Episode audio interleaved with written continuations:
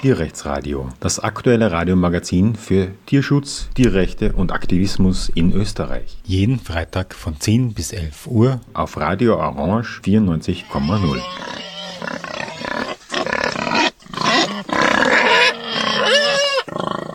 Ja, willkommen zum Tierrechtsradio. Eine Aufdeckung eines Skandalbetriebs macht medial die Runde und ist daher natürlich auch Thema in dieser Woche im Tierrechtsradio.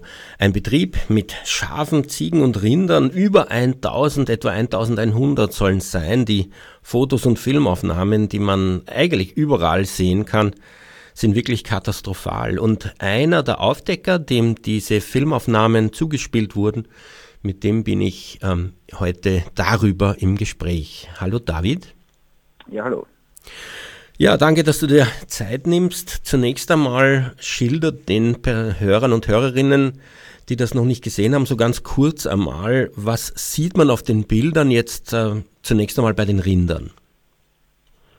Ja, bei den Rindern ist sehr auffällig, dass die alle im Code stehen. Also es ist nicht so, dass, das, ähm, dass da sozusagen viel Code ist, sondern es ist ein einziger Gülle-See beziehungsweise ein, ein Berg an, an Kot äh, und Urin, wo ein bisschen Stroh wahrscheinlich drinnen ist, aber man kann das äh, als solches nicht mehr erkennen.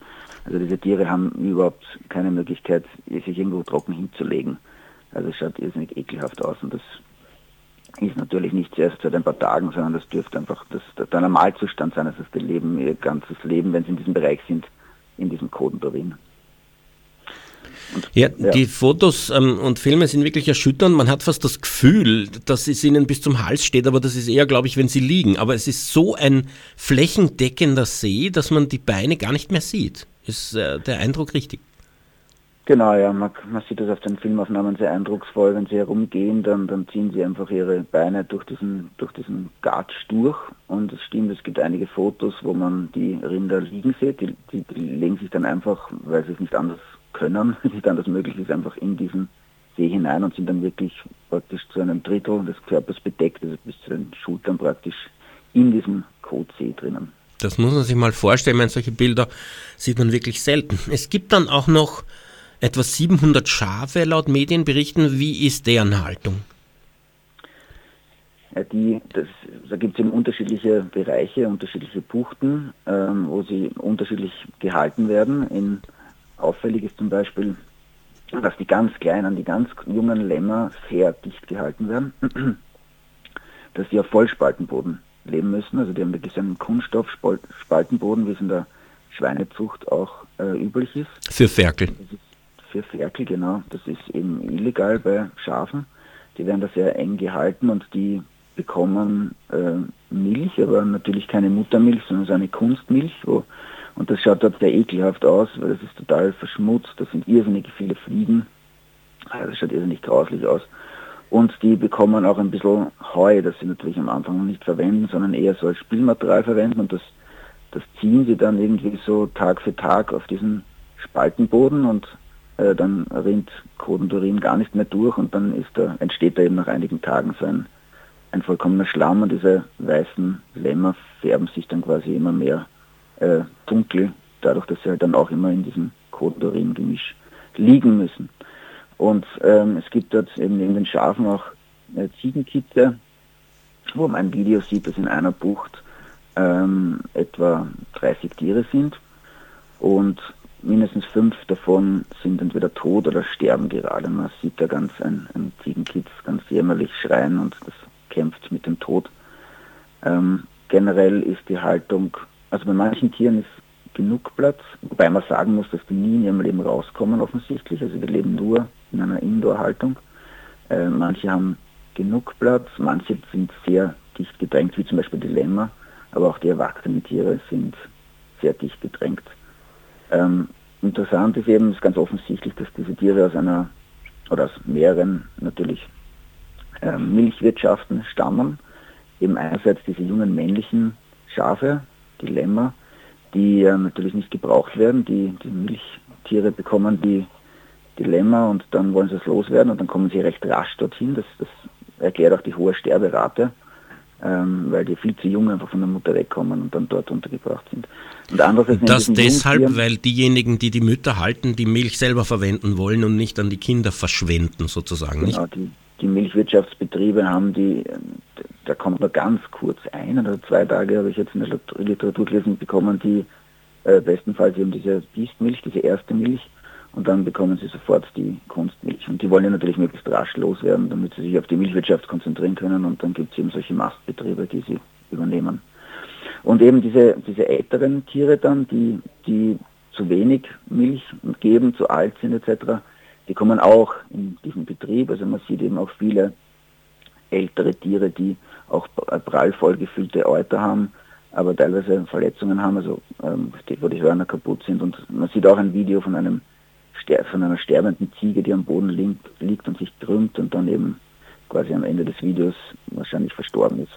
Die Ziegen haben wir noch gar nicht angesprochen, also etwa 100 Rinder, etwa 700 Schafe, etwa 300 Ziegen. Wie sind diese Ziegen gehalten? Ja, die Ziegen sind teilweise gemischt einfach mit den Schafen. Gerade die Jungtiere sind getrennt, aber die ähm, Ziegen und Schafe vertragen sich einfach gut und die leben gemeinsam. Aber eben die, die sozusagen die mittelalten Tiere, die äh, sind sehr eng gehalten. Auch die, die Tiere, die eben aus der Milchwirtschaft kommen, die sind sehr dicht gedrängt und werden dort vielleicht noch sozusagen ein bisschen aufgemästet, bevor sie dann zum Schlachthof kommen.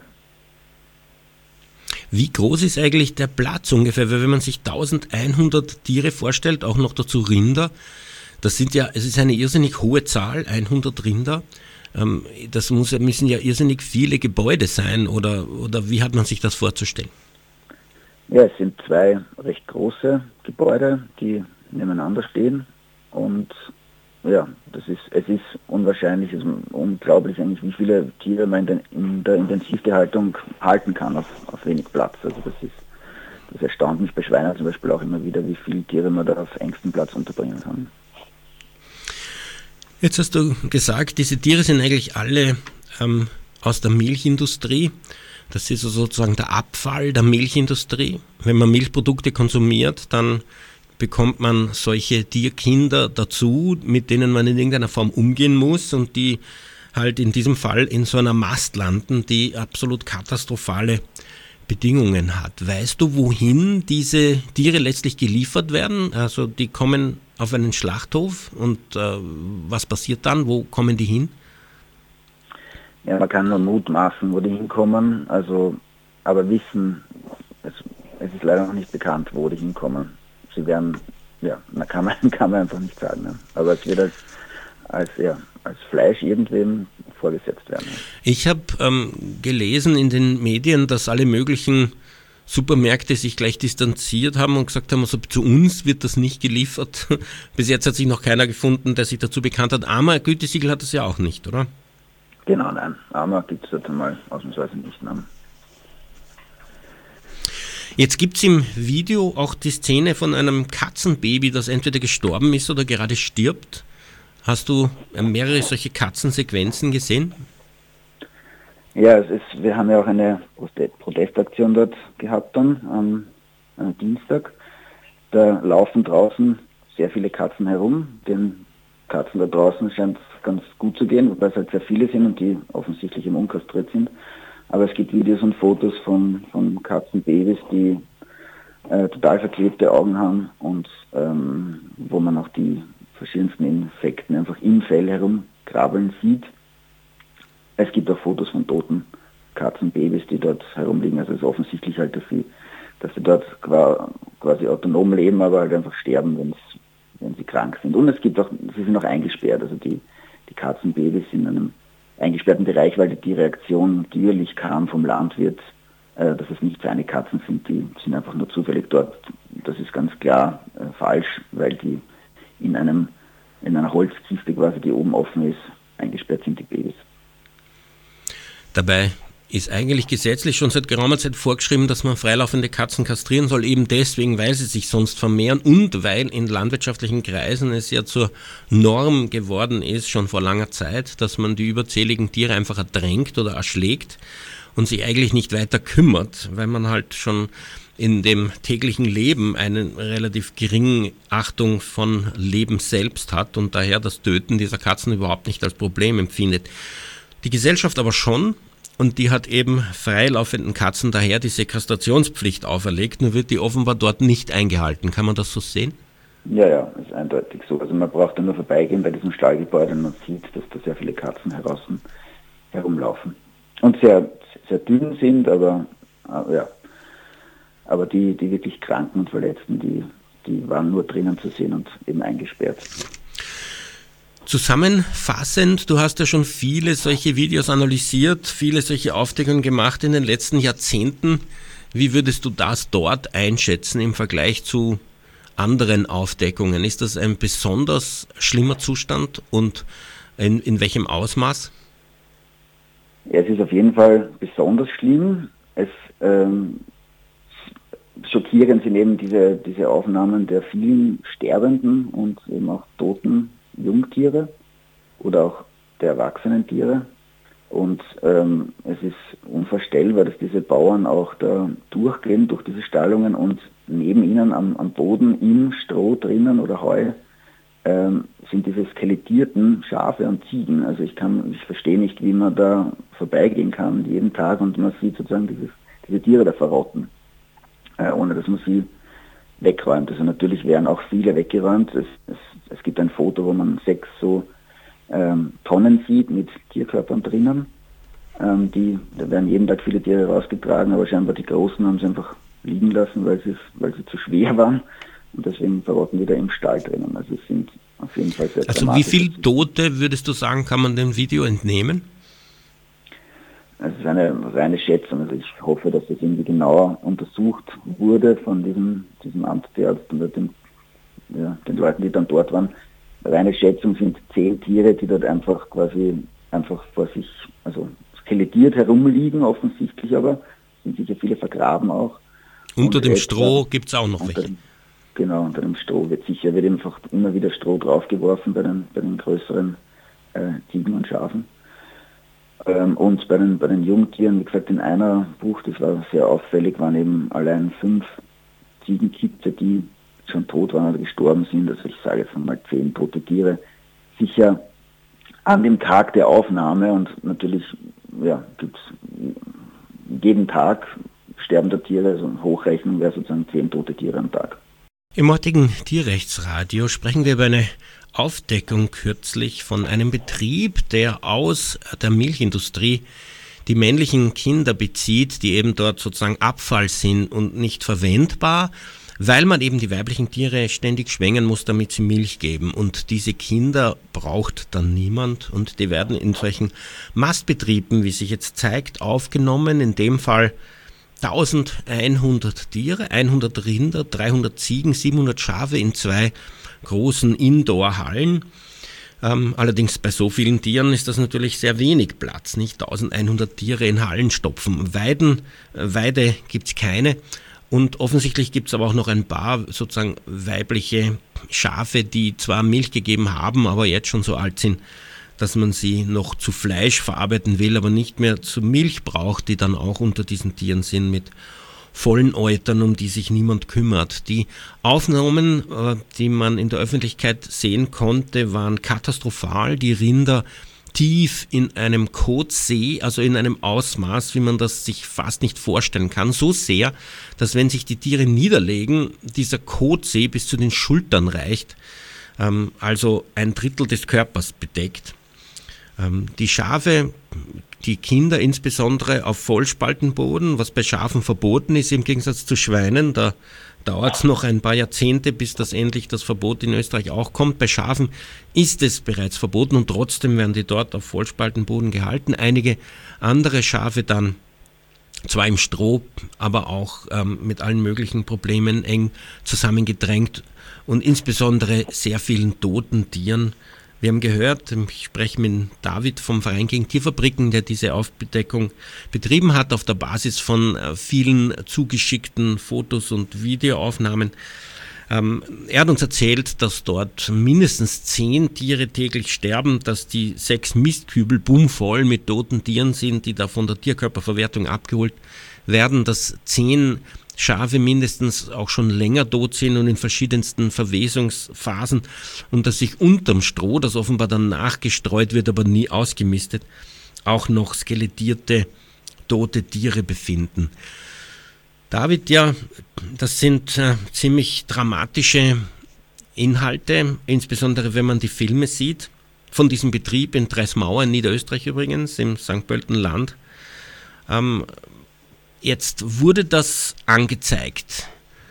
Ähm, was konkret ist da alles angezeigt worden von euch? Also das Spannende ist, äh, wie wir die Videos und Fotos bekommen haben, habe ich im, Internet einfach mal nach dem Namen des Betreibers gesucht und habe äh, bemerkt, dass es da schon äh, Medienberichte gab dazu und habe dann auch bemerkt, dass wir als VGT dort, also ein Mitarbeiter, 2013 äh, schon eine Anzeige gemacht hat und der Anzeigentext von damals liest sich eben sehr ähnlich wie der, den wir dann verfasst haben. Also damals schon, 2013, standen die Rinder in einem Gillesee und das hat sich offensichtlich äh, nicht verändert. Also der erste und ein zentraler Punkt ist eben bei den Rindern dieser Güllesee, bei den Schafen, äh, bei den Lämmern war es eben dieser, dieser äh, perforierte Boden, der illegal ist, ähm, dass Ziegen und Schafe gleichermaßen das sind das unzureichende Platzangebot, der schlechte Ernährungszustand bei den Schafen und Ziegen. Man sieht eben äh, kleine Tiere, die extrem dünn sind ähm, und generell alle halt sehr dünn. Aber auch bei den, bei den Schafen äh, gibt es Beschreibungen, dass eben unter der Wolle äh, die, die, dass die Rippen zu spüren sind. Ähm, und die, die Hygiene ist dann natürlich eine Katastrophe. Also gerade wenn man sich diese Futterautomaten anschaut, wo die Muttermilch angerührt wird, das ist ja so ein Pulver, äh, das mit Wasser angerührt wird. Da sind extrem viele Fliegen auf den Videos auch zu sehen und das ist ein, ein, ein brauner Gatsch, der da irgendwie auf, also draußen drauf pickt.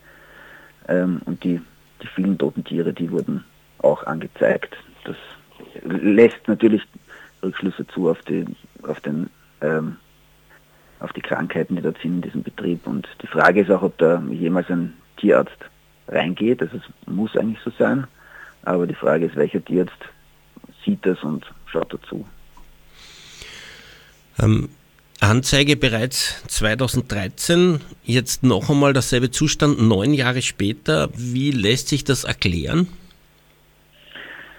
Also wir haben schon im Vorfeld ein bisschen Informationen bekommen. Dadurch, dass es an die Öffentlichkeit gekommen ist, melden sich auch mehr und mehr Leute bei uns, die äh, berichten, die selber Warnungen gemacht haben oder irgendwie davon mitbekommen haben. Und da haben wir den Eindruck gewonnen, dass äh, dieser, dieser Bauer oder dieser Bauern, das sind ja eigentlich, kann man sagen, vier Personen. Das ist ein, ein Junior, ein Senior und äh, jeweils auch die Gattin, die zu viert äh, in diesem Betrieb arbeiten, dass die ähm, quasi immer versprochen haben, den, den Personen, die, die Unmut geäußert haben, dass es, dass es besser wird, dass sie sich besser darum kümmern werden.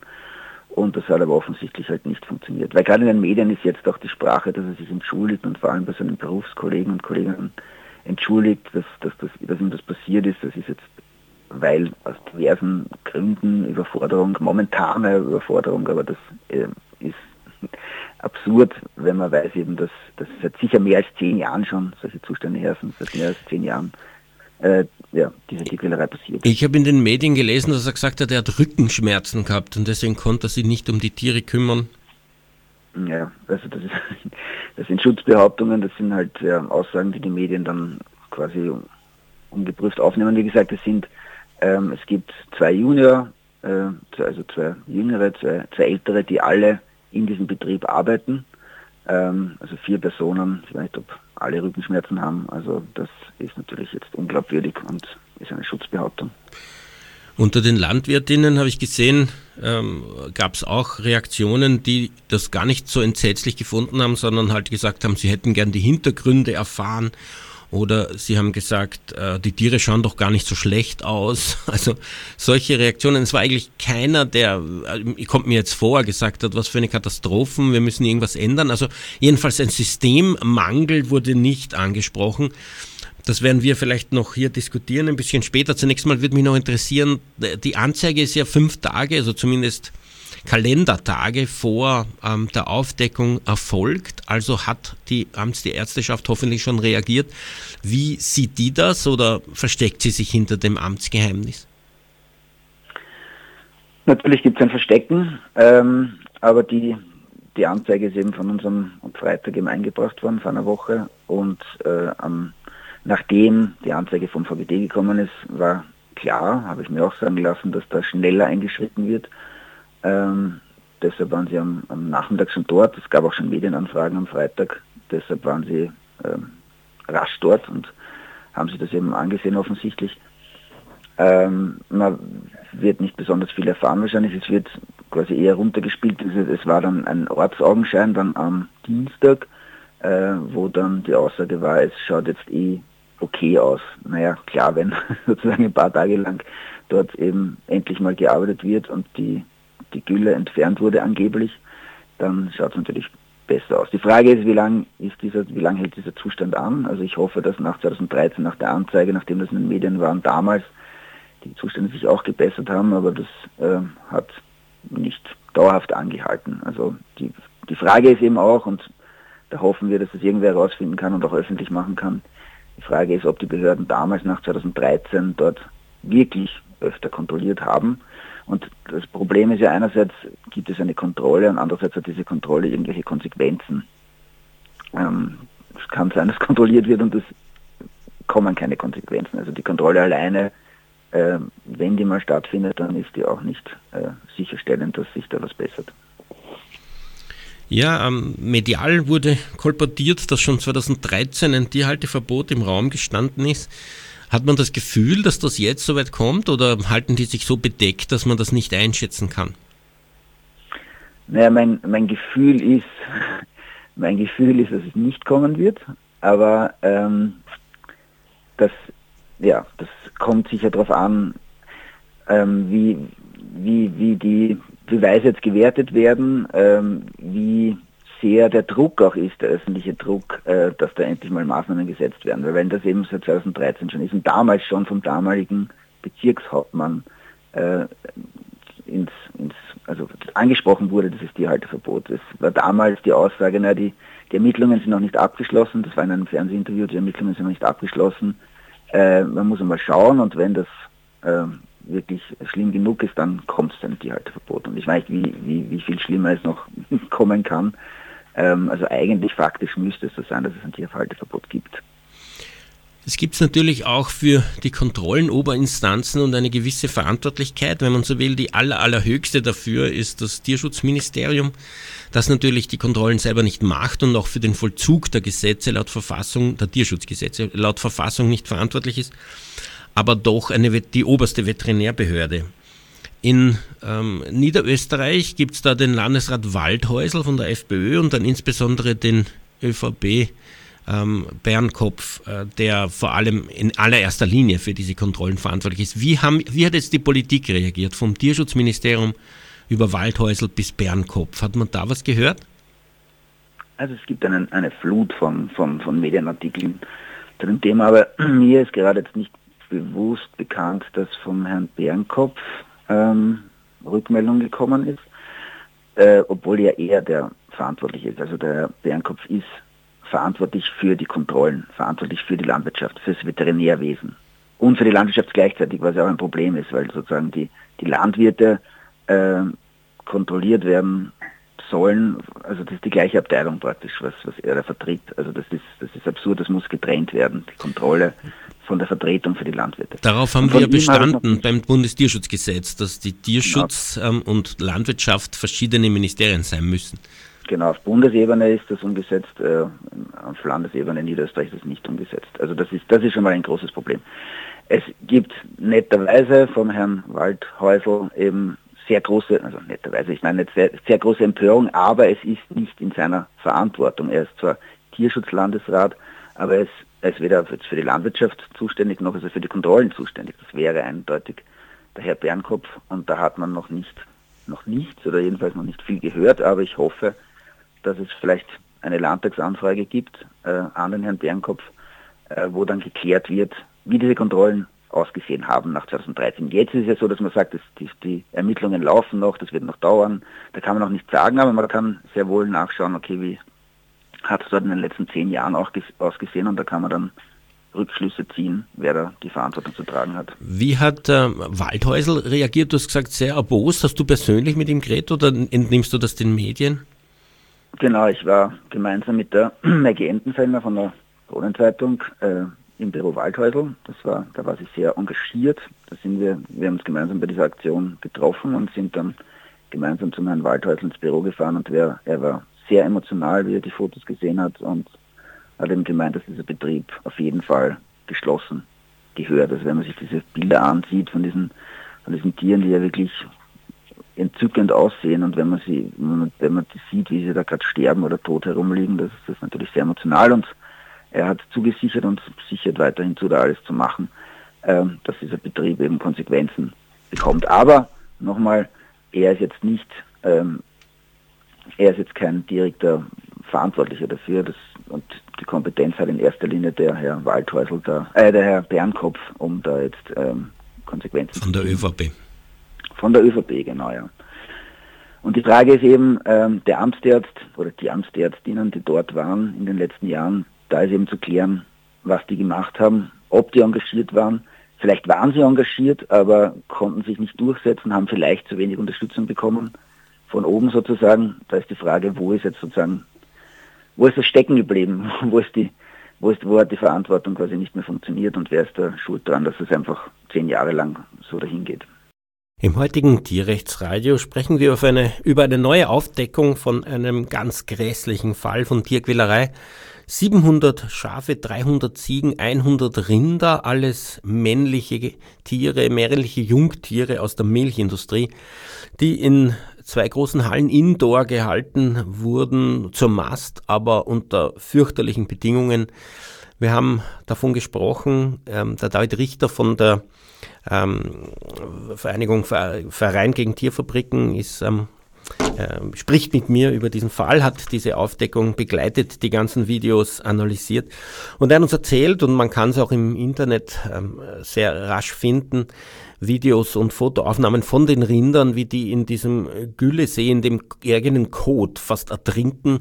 Wenn sie liegen, reicht ihnen das bis zur Schulter der Kot. Also es ist wirklich ein, ein Kotsee, ähm, dass man nur entsetzt ist. Die Schafe und äh, Ziegen sieht man auf den Videos sterben. Äh, zehn tote Tiere, die schon in verschiedenen Verwesungszuständen verletzt, äh, also tot herumliegen, äh, verletzte Tiere, die herumliegen, ähm, skelettierte tote Tiere unterm Stroh, zehn weitere, die täglich sterben, sechs Mistkübel voll, die von der Tierkörperverwertung offensichtlich regelmäßig geleert werden und trotzdem angefüllt waren.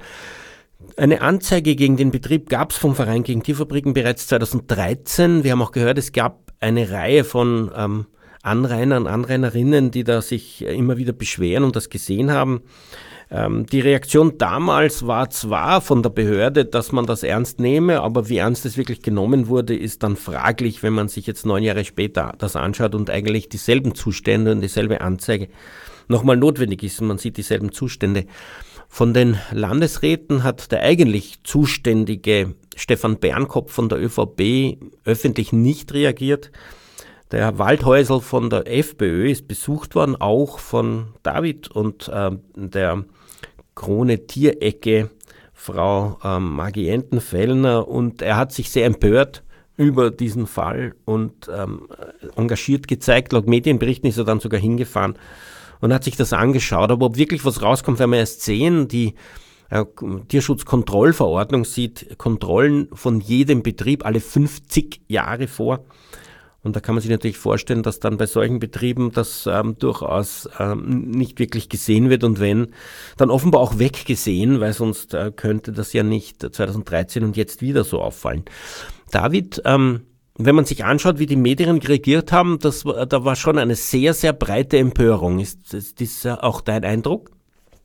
Es war eine irrsinnig breite Empörung. Es war ja, von Anfang an klar, wie, wie groß das Interesse ist. Es gab sogar einen kleinen Bildartikel, Beitrag von dieser Aufdeckung. Also es ist wirklich äh, erstaunlich, also erstaunlich für mich, weil es ja so viel und immer wieder Tierquälereien gibt, die immer von uns aufgezeigt werden. Aber in diesem Fall war die Empörung besonders groß. Ja.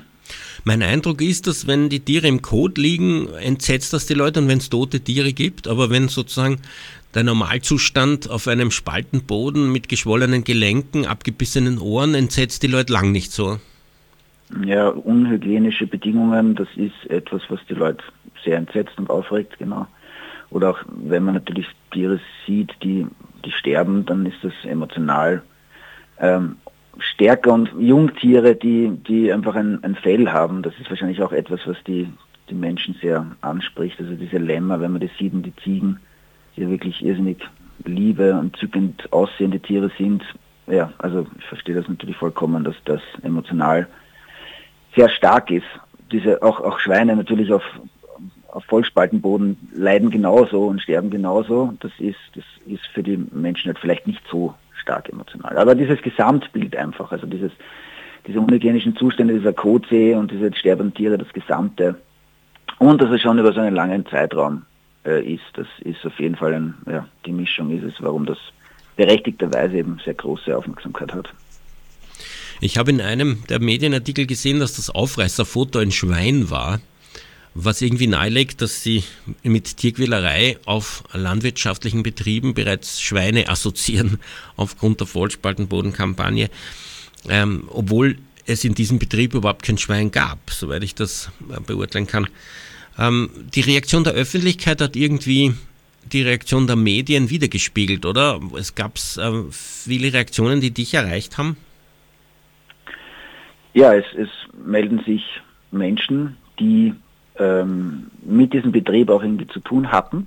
Ähm, das quasi, da, da, sind wir jetzt in Kontakt, da stellen wir Rückfragen, da versuchen wir eben weiteres in Erfahrung zu bringen und gegebenenfalls gibt es vielleicht dann auch noch Anzeigen gegen, gegen andere Personen oder ähm, man wird vielleicht auf den einen oder anderen äh, dann noch näher zugehen und vielleicht gibt es auch noch mehr Presseersendungen, die spannende Inhalte dann wiedergeben. Also wir hoffen, dass wir wir, wir gehen nicht davon aus, und es ist nicht, natürlich nicht so, dass es immer ein Einzelfall ist, der sozusagen, der irgendwo im Verborgenen war und, und wo halt leider was passiert ist, äh, sondern das ist schon ein, ein, ein System, also einerseits von der Tierhaltung her und andererseits von der bewussten äh, Nicht-Kontrolle, dann nicht, nicht konsequent, äh, dass, dass man da endlich eingreift.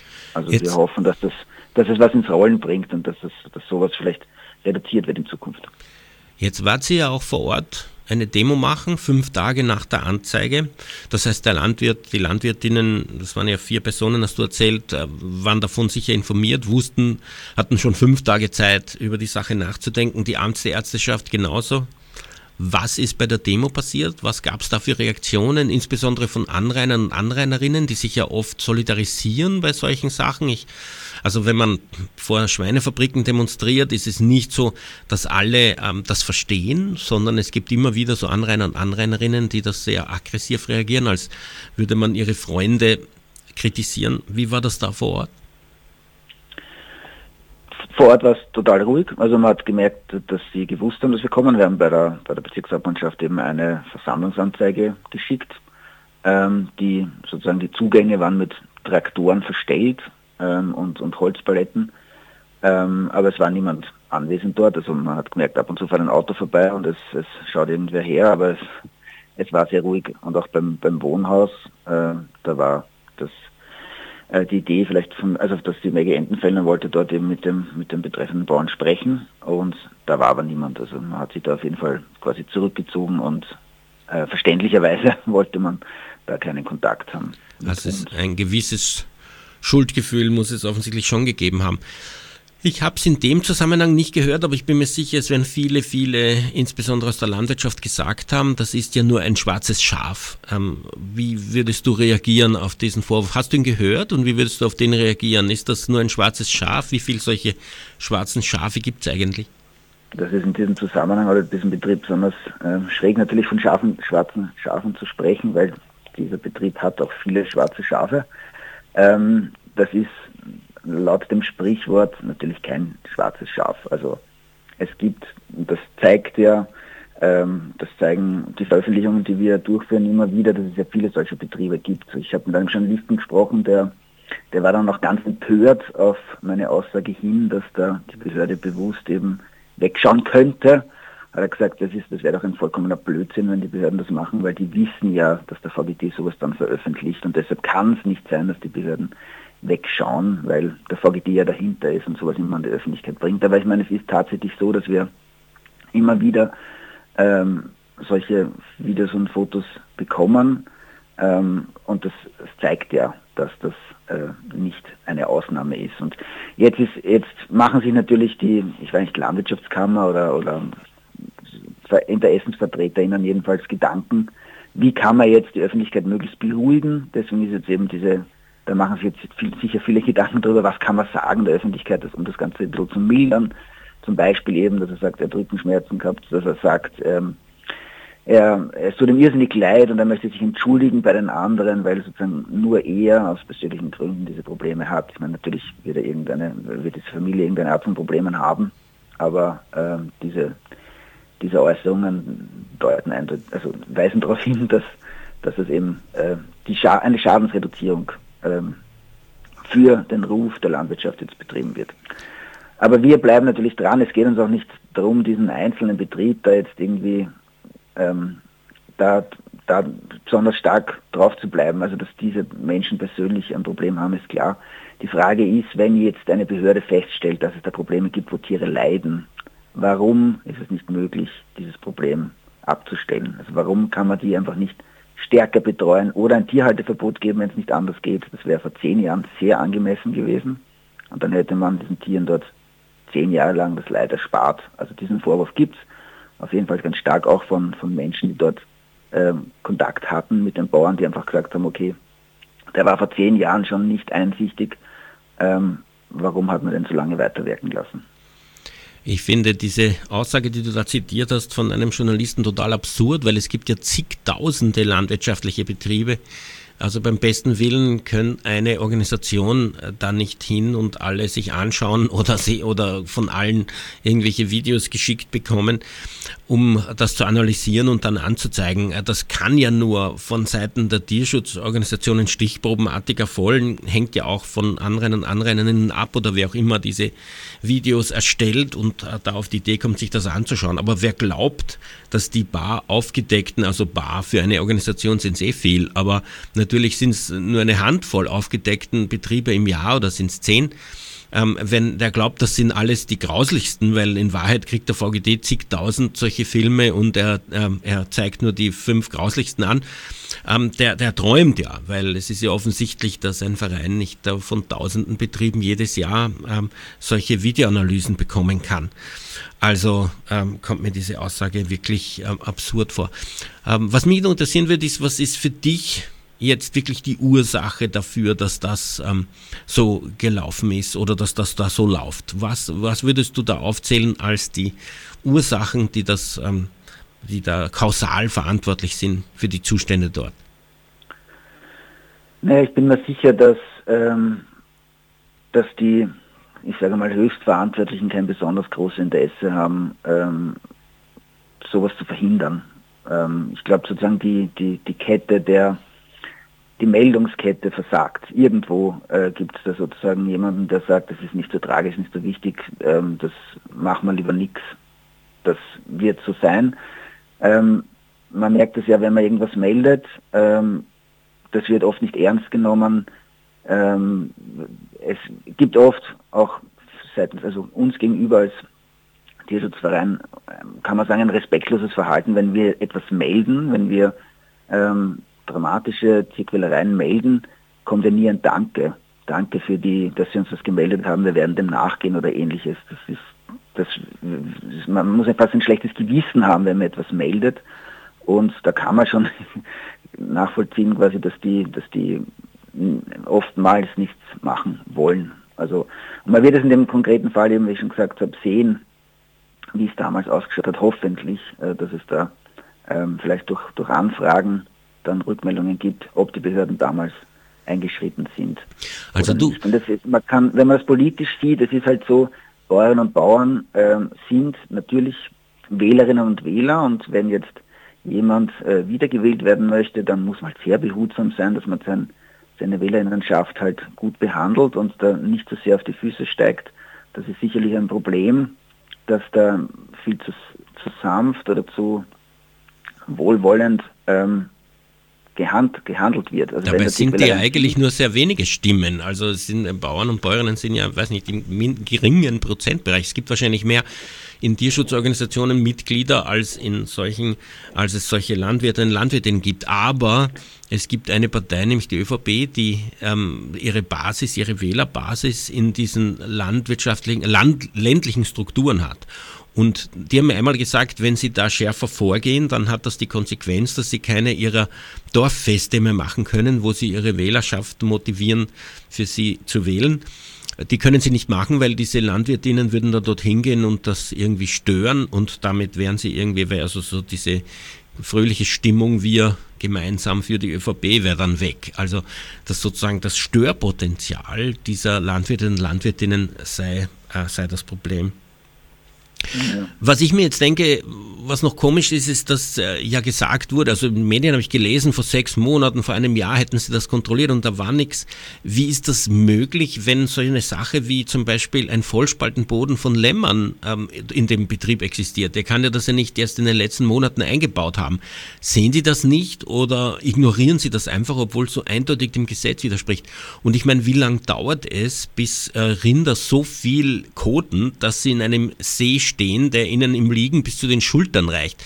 Das dauert ja auch nicht, das ist ja auch nicht in einer Woche geschafft, sondern da muss man ja ganz schön lange ähm, sozusagen diesen Code an sich sammeln lassen. Wie, wie ist das erklärbar, dass vor sechs Monaten in dem Betrieb alles okay gewesen sein soll?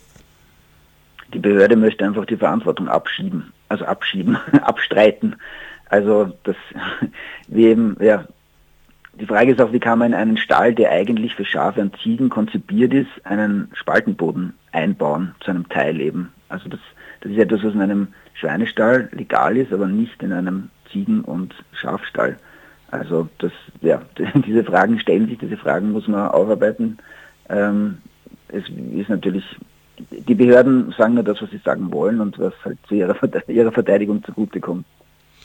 In Böhmkirchen ist ja auch vom VGT aufgedeckt worden eine Schweinehaltung. Da war ja so eine Halle vollkommen stockfinster. Ähm, laut Langzeit-Videoaufnahmen waren da nur ein Menschen eine Minute pro Tag drin und haben dann das Licht aufgedreht. Diese Schweine sind also 23 ähm, Stunden 59 Minuten pro Tag im Dunkeln, im Stockdunklen gewesen. Und auch da soll die Amtsärzteschaft vorbeigekommen sein und kein Problem gesehen haben. Ähm, wieso machen die immer ihre Augen so zu? Ja, das ist zum Beispiel ein spannender Fall, weil damals die Volksanwaltschaft sich eingeschalten hat aufgrund unserer Veröffentlichung ähm, und geprüft hat, ob es Kontrollen gegeben hat. Und ich war dann fassungslos, als ich gehört habe vom Volksanwalt, ja, Sie haben, Sie haben das recherchiert. Es gab Kontrollen. Und weil es Kontrollen gab, ähm, konnte die Volksanwaltschaft dann nichts mehr machen, weil bei der Volksanwaltschaft geht es darum, ob es Kontrollen gibt oder nicht. Es geht nicht darum, ob diese Kontrollen dann irgendwie wirkungsvoll waren. Also dort wurde kontrolliert, eindeutig laut Volksanwaltschaft, aber es hat keine Konsequenzen gegeben. Jetzt. Also unvorstellbar. Man hat dort sogar von der Straße aus gesehen, dass diese Fenster äh, mit Brettern eben zu sind und ja, offensichtlich laut Aussagen wurde es vom Amtsarzt kontrolliert. Also es, das gibt es halt sehr, sehr, sehr viele Fragezeichen. Wo man sich nur selber einen Reim drauf machen kann. Ja, ja es gibt jetzt Aspekte bei der landwirtschaftlichen Tierhaltung, wo man versteht, dass die bei Kontrollen nicht auffallen. Zum Beispiel, wenn jemand ähm, die Hühner in solchen Bodenhaltungen, in die, bei denen das möglich ist, ähm, bei so einem holländischen System äh, sie in Gitter sperrt, wo man mit einem Handgriff das öffnen kann, wenn die Kontrolle da ist. Die Kontrolle kann vielleicht auch nicht sehen, wenn beim Kastrieren der Hoden rausgerissen wird statt geschnitten, was auch eindeutig gesetzwidrig ist. Oder ähm, ähnliche Fälle wie zum Beispiel ein Kastenstand bei den Mutterschweinen, dass der geöffnet oder geschlossen ist weil man das eben alles mit einem Handgriff machen kann und diese Kontrollen natürlich zumindest einen Tag vorher angekündigt sind, weil die Leute sagen, wir fahren dort nicht hin und dann ist am Ende kein Mensch da. Deswegen kündigen wir das vorher an. Aber dann gibt es eben solche Aspekte wie diesen Vollspaltenboden, den man ja nicht ändern kann, der dort gesehen werden muss und der dann einfach toleriert wird. Oder eben diese Verdunkelung bei den Schweinen und so weiter. Ähm, machst du das eigentlich jetzt das Problem nur an den Kontrollen fest? Findest du die Gesetze ausreichend oder würdest du sagen, man bräuchte auch ähm, hier eine Systemänderung bezüglich der Gesetze, was diese Tierhaltung betrifft dort? Natürlich, wenn wir Anzeigen machen, dann können wir uns immer jetzt in dem konkreten Fall nur an den Gesetzen festhalten. Wir merken, dass diese Gesetze nicht eingehalten werden. Aber äh, wenn es jetzt zum Beispiel laut Gesetz erlaubt ist, dass man ähm, die Mütter von den Kindern gleich nach der Geburt trennt oder die Kinder von Müttern gleich nach der Geburt trennt, ist es zwar legal zum Beispiel, aber eine Tierquälerei eigentlich, weil diese Tiere ja die, die Muttermilch brauchen und die mütterliche Fürsorge brauchen, um leben zu können ähm, oder, oder gesundheitlich einfach besser dazustehen. Also das Gesetz ist, gehört natürlich in vielen, vielen, vielen Bereichen nachgebessert. Aber wenn die Gesetze eingehalten werden würden, auf Strich und Komma, dann wäre das schon einmal eine, äh, ja, eine große Verbesserung. Und da ist eben das Thema Kontrollen, also man kann sozusagen dem Land Niederösterreich wahrscheinlich in einem konkreten Fall nicht bezüglich den Gesetzen Vorwürfe machen, aber man kann ihnen Vorwürfe machen, dass sie die Gesetze nicht eingehalten, weil nicht gescheit kontrolliert oder exekutiert werden.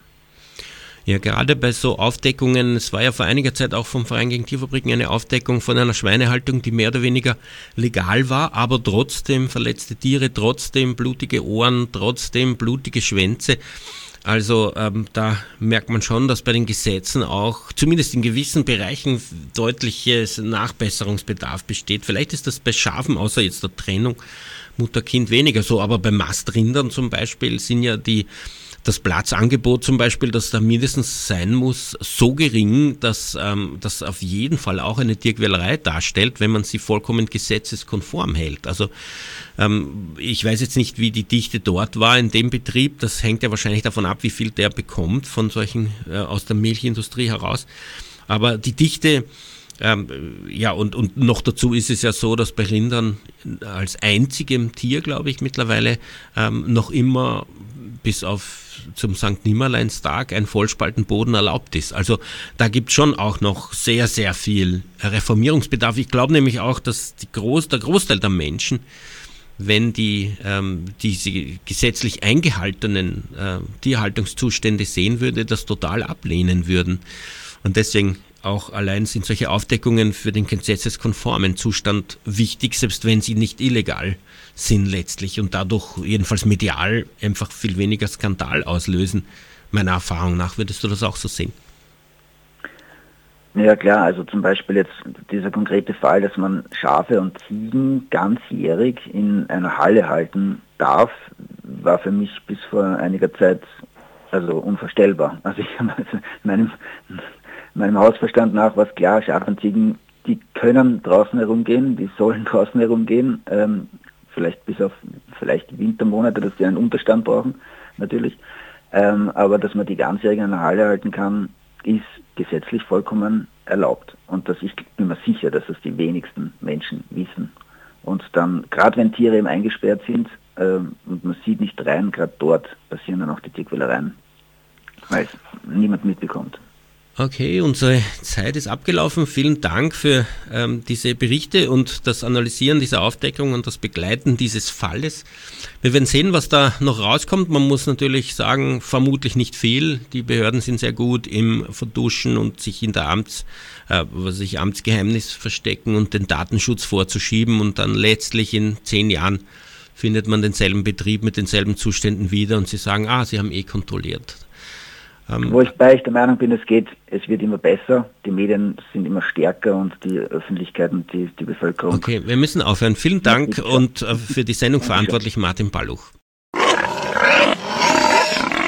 Tierrechtsradio, das aktuelle Radiomagazin für Tierschutz, Tierrechte und Aktivismus in Österreich. Jeden Freitag von 10 bis 11 Uhr auf Radio Orange 94,0.